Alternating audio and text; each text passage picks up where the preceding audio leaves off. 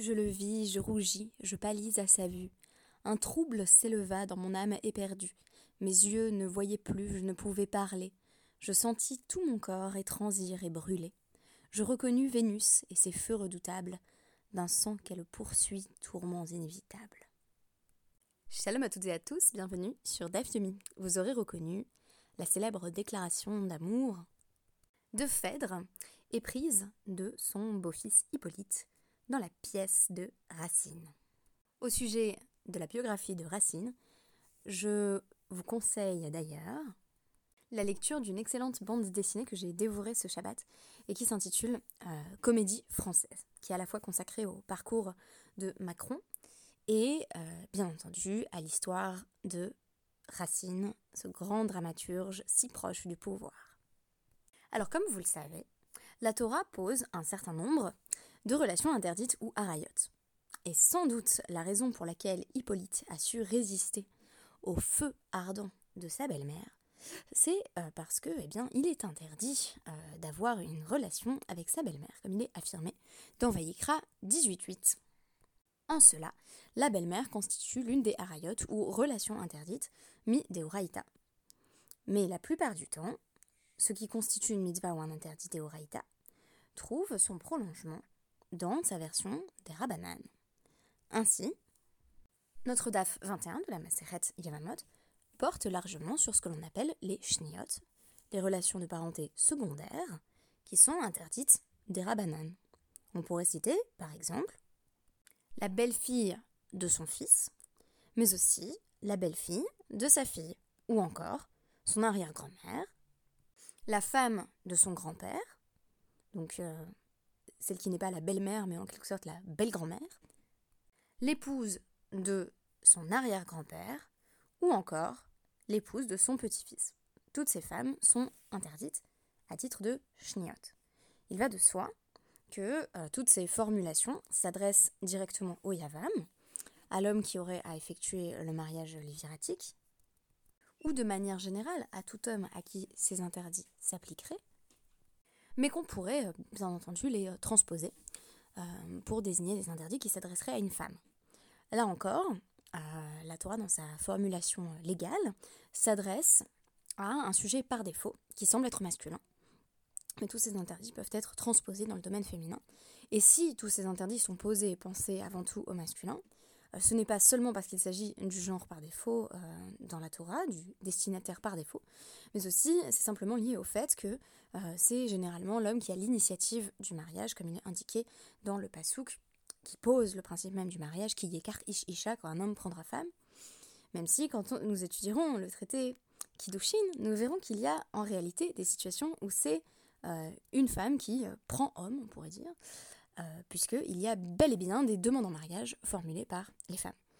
Et un exemple de cette initiative féminine, ce serait bien entendu euh, la déclaration de Phèdre, qui sera pourtant fort malchanceuse en amour. Alors, cette petite introduction euh, sur les Harayot nous permet de poser la question principale, qui est celle que je souhaite aborder à travers le podcast du jour, à savoir celle de la hiérarchie des interdits. Qu'est-ce qui est plus grave dans les interdits qui sont d'une euh, gravité déjà largement affirmée par la Torah. Comment on fait pour savoir? Soit on a une hiérarchie claire qui est posée par des punitions. Par exemple, évidemment, ce qui est Chayav Mita est, considéré comme une transgression plus grave que ce qui serait Chayav Malkut, donc la peine de mort d'un côté, les simples coups de fouet de l'autre. Mais là encore, il faut bien savoir que tout n'est pas absolument clair. Par exemple, est-ce qu'il vaut mieux être Chayav Karet ou Chayav Mita?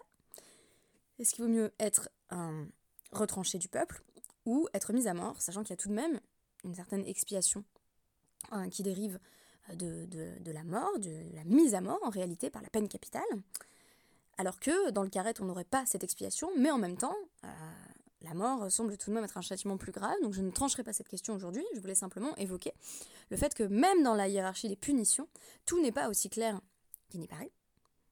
Et ce qui est intéressant à travers le DAF du jour, c'est qu'on pose la question simplement euh, de gravité de transgression, mais cette fois-ci pas du tout à travers l'angle des punitions, à travers l'angle de la condamnation morale, tout simplement. Donc il va être question des relations interdites, donc les harayot, euh, notamment les relations incestueuses, euh, qui sont euh, évoquées diverses relations interdites dans le, 18e Pérec de Vayikra à travers une longue section. Et on aurait un autre interdit que je vais vous mentionner tout de suite, et qui n'est autre que le fait de fausser les poids et mesures. Donc une forme de vol par la ruse en fait. Et Notre-Dame a posé la question, finalement, qu'est-ce qui est le plus grave? Alors, si on prend euh, du point de vue de la sanction, on a l'impression que, euh, bah, évidemment, euh, ce, serait, les harayot qui seraient plus graves, notamment parce qu'on est très rapidement susceptible d'être chayav mita en cas de relation interdite, donc on est puni de mort. Ce qui, me semble-t-il, n'est pas le cas pour les poids et mesures inégales.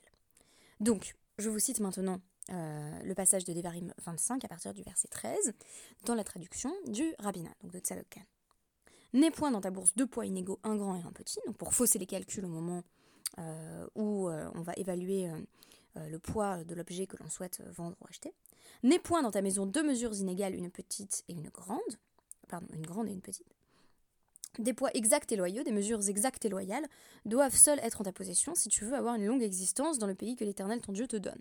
Donc au lieu de nous poser d'emblée une sanction, on nous affirme une récompense si on euh, réalise la mitzvah assez, la mitzvah positive qui serait d'avoir des mesures exactes et loyales, car l'Éternel, ton Dieu, a en horreur quiconque agit ainsi, quiconque fait une chose euh, déloyale. Et dans les deux cas, c'est ce mot très connu qui va refaire euh, son apparition, c'est l'idée de toeva, ou dans le cas des relations interdites, le terme toevot, donc des, choses abominables. C'est un terme qui est très souvent repris notamment quand il est question des interdits liés à l'homosexualité, et c'est un terme qui est euh, sorti de son contexte pour euh, désigner une chose répugnante euh, sur le plan moral. Or, en réalité, on ne peut pas exactement placer les différentes relations interdites dans la même catégorie que le fait de fausser les poids et mesures. C'est précisément ce dont va témoigner notre sugia, c'est-à-dire notre raisonnement talmudique. Amarava. Remez, Miatora Minaïn. Rava pose la question où trouve-t-on une allusion à ces relations de parenté secondaires, c'est-à-dire au fait qu'elles sont interdites, dans la Torah? Parce que ça ne peut pas être une pure invention des sages. Il faut bien qu'il y ait du moins une référence à cela dans la Torah. Parce qu'il est écrit, à l'issue de cette section qui nous a évoqué toutes les relations interdites, euh, dans Vayikra 18-27, il est écrit Qui est kol hatoevot euh, ha'el asu anshe haaretz euh, car ce sont là euh, toutes les abominations que euh, euh, le peuple de, la terre a, réalisées. Et donc on nous dit, à elle, cachotte. Celle-ci, il faut comprendre que ce sont des transgressions sévères. Miklal deika rakot, ou maininu shniot. Donc ces transgressions vraiment graves, ce sont les relations interdites donc première, donc avec une relation de parenté vraiment très proche. Euh, voilà, euh, père-mère, euh, le fait d'épouser sa sœur, son oncle, enfin voilà, ce, genre de choses, quoi, qui sont affirmées de façon très claire et nette. de là, Miklal des Ikarakot, on apprend qu'il y en a des moins graves, ou mani, et, quels sont ces, ces interdits moins graves, qui relèveraient là encore de relations quasi incestueuses, eh bien il s'agit des relations de parenté secondaires établies par les sages. de Hael de D'où sait-on que quand on nous dit celle-ci, c'est pour nous dire que c'est grave, dire-t-il, parce qu'il est dit dans Ézéchiel 17, 13. Euh, Il a pris les puissants de la terre, donc euh, euh, Aleph Yud, Lamed Yud, va désigner euh, quelque chose qui est fort, qui est grave, qui a de l'importance. Et donc on nous dit, les Mapliga des Rabbi Lévi. Est-ce que cette idée que elle désigne quelque chose qui est particulièrement grave va à l'encontre de ce qu'affirme Rabbi Lévi? Qu'est-ce qu'il dit Rabbi Lévi? Dama Rabbi Lévi Caché euh, Onshan Shel Midot, Yoter Onshan Shel Arayot. C'est plus grave, littéralement, c'est plus dur, du plus dur est la punition pour le fait de fausser les poids et mesures que la punition pour les relations interdites. Chez Zene Marbahen, elle, puisque au sujet des poids et mesures malhonnêtes, il est écrit elle, euh, donc celle-ci. Veze, Nehemar, Bahen, elle. Et au sujet. Pardon. au sujet donc des relations interdites, il est écrit elle, tandis que il est écrit elle est au sujet du fait de fausser ses poids et mesures. Donc elle cachée, elle est cachée mais elle. Donc elle, ça veut dire que c'est grave, mais elle est, ça veut dire que c'est particulièrement grave. On a ajouté un ré pour nous dire c'est encore pire. Alors réponse de l'Agmara, Nami, ha active elle est. Mais non mais en Vayikra 18-29, il est écrit au sujet des relations interdites euh, que euh, toutes les personnes qui feront ces, ces euh, et il est à ce moment-là écrit elle seront, retranchées, seront retranchées du peuple. Haou, les Maote Midot Mikaret.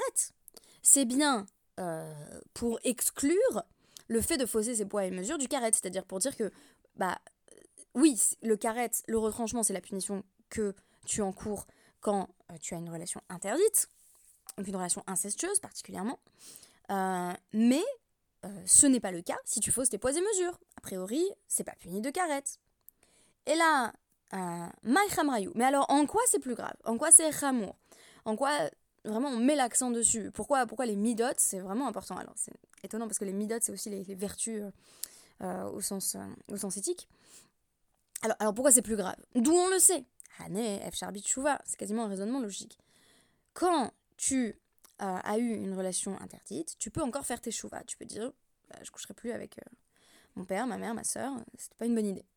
Donc Phèdre pourrait faire tes chouvas, d'ailleurs elle fait tes chouvas, mais il est simplement trop tard. Et elle s'empoisonne, elle meurt, voilà, c'est la, la express. Euh, mais quand on a faussé ses poids et mesures, on ne peut pas faire tes chouvas parce que on a déjà trompé trop de personnes. À chaque fois qu'on utilisait euh, cette mesure fausse qu'on avait euh, à la maison ou sur soi, eh bien, euh, on, volait en fait la, personne. Et vu qu'on utilisait ça constamment, bah, on va pas pouvoir rembourser tout le monde, on ne sait pas exactement de combien on l'a volé, donc ça reste très difficile à réparer. Donc dans un cas, on a une action qui, serait, qui serait réparable, et de l'autre côté, une transgression irréparable. Alors j'ai trouvé ça intéressant, parce que là on parle essentiellement de, de, psukim sur les relations interdites, et dans les relations interdites, euh, c'est vrai que l'homosexualité masculine euh, donc, euh, est très souvent citée, ou plus particulièrement, on va dire, ce qui est souvent compris comme la pratique de la sodomie. Donc, en général, on a tendance à répondre quand on veut minimiser. Oui, mais le terme toeva est aussi employé pour les poids et mesures. Donc, en fait, le, vol, c'est tout aussi grave. Déjà, ça aide pas particulièrement, parce que on est quand même en train de dire voler, c'est pas bien non plus. Et euh, récemment, euh, avec mon mari, on est passé dans une émission sur TMC qui s'appelait euh, Des jeunes et des dieux. Alors, de dieux, il n'y en a qu'un, évidemment, Echad ou Echad. Mais il y avait un passage intéressant où une, jeune, une jeune femme lesbienne fait son coming out devant son prêtre qui lui dit Oh, mais tout le monde est quand même le bienvenu à l'église, il y a même des gens qui commettent l'adultère. Donc évidemment, il met ça complètement sur le même plan. Et du coup, c'est une technique de minimisation qui marche pas très bien, parce que ça consiste à dire Il y a d'autres choses graves, il y a d'autres choses qui sont appelées Toeva. Et du coup, euh, ça me paraît être une piste pour les gens qui sont homophobes. C'est-à-dire, on peut dire à quelqu'un qui est homophobe, est-ce que tu manifesterais la même virulence euh, en disant c'est contre nature, ça va pas du tout, etc. Est-ce que tu dirais la même chose pour quelqu'un qui, qui, vole, en fait, euh, qui, qui, a des, des, poids et mesures qui sont déloyaux? Souvent la réponse est non. Donc en fait c'est un argument qui ne peut pas être utilisé pour avoir un, un langage euh, qui soit euh, comment dire accessible, compréhensible vis-à-vis euh, des juifs LGBT. Ça aide pas du tout de dire oui mais il y a d'autres choses qui sont graves aussi. Oui non mais c'est pas, pas comme ça qu'on répond au problème. En revanche ça aide dans la perspective de personnes qui seraient vraiment dans une opposition virulente et, très quasi instinctive. et donc qui mettraient ça sur le compte de c'est contre nature, etc. Donc là, on peut leur répondre dans le système thoraïque, en fait, on peut vous prouver par A plus B que euh, c'est pas plus grave que d'autres choses qu'on considère comme nettement moins graves. Et enfin, euh, on pourrait aller plus loin dans cette réflexion en disant, en fait, euh, c'est présenté comme bien plus grave, pas du point de vue de la sanction finalement, mais du point de vue de, la gravité profonde, c'est-à-dire de, l'essence même de la transgression. C'est bien plus grave de fausser des poids et mesures, de, voler le fisc, je sais pas, tout ce qu'on fait à l'heure actuelle qui correspond à, à cette nécessité de fausser les poids et mesures c'est bien plus grave que euh, toutes les relations interdites, et même celles qui euh, nous paraissent euh, a priori très choquantes, comme les, relations incestueuses. Donc en ça, on est invité, à travers ce passage, à réévaluer notre conception de la gravité des transgressions comme euh, bah, basée sur les punitions. Euh, si on est puni beaucoup, c'est que c'est très grave, et si on est euh, puni de, coups de fouet, ou qu'on nous dit simplement si tu fausses tes poids et mesures, c'est pas bien, et, si, tu as des, poids et mesures exacts, tu mérites que tes jours s'allongent. Voilà, a priori, si on s'en tenait à ce langage de, de la punition, on comprendrait pas très bien voilà, en quoi il y a une gravité particulière dans cette idée de poids et mesure.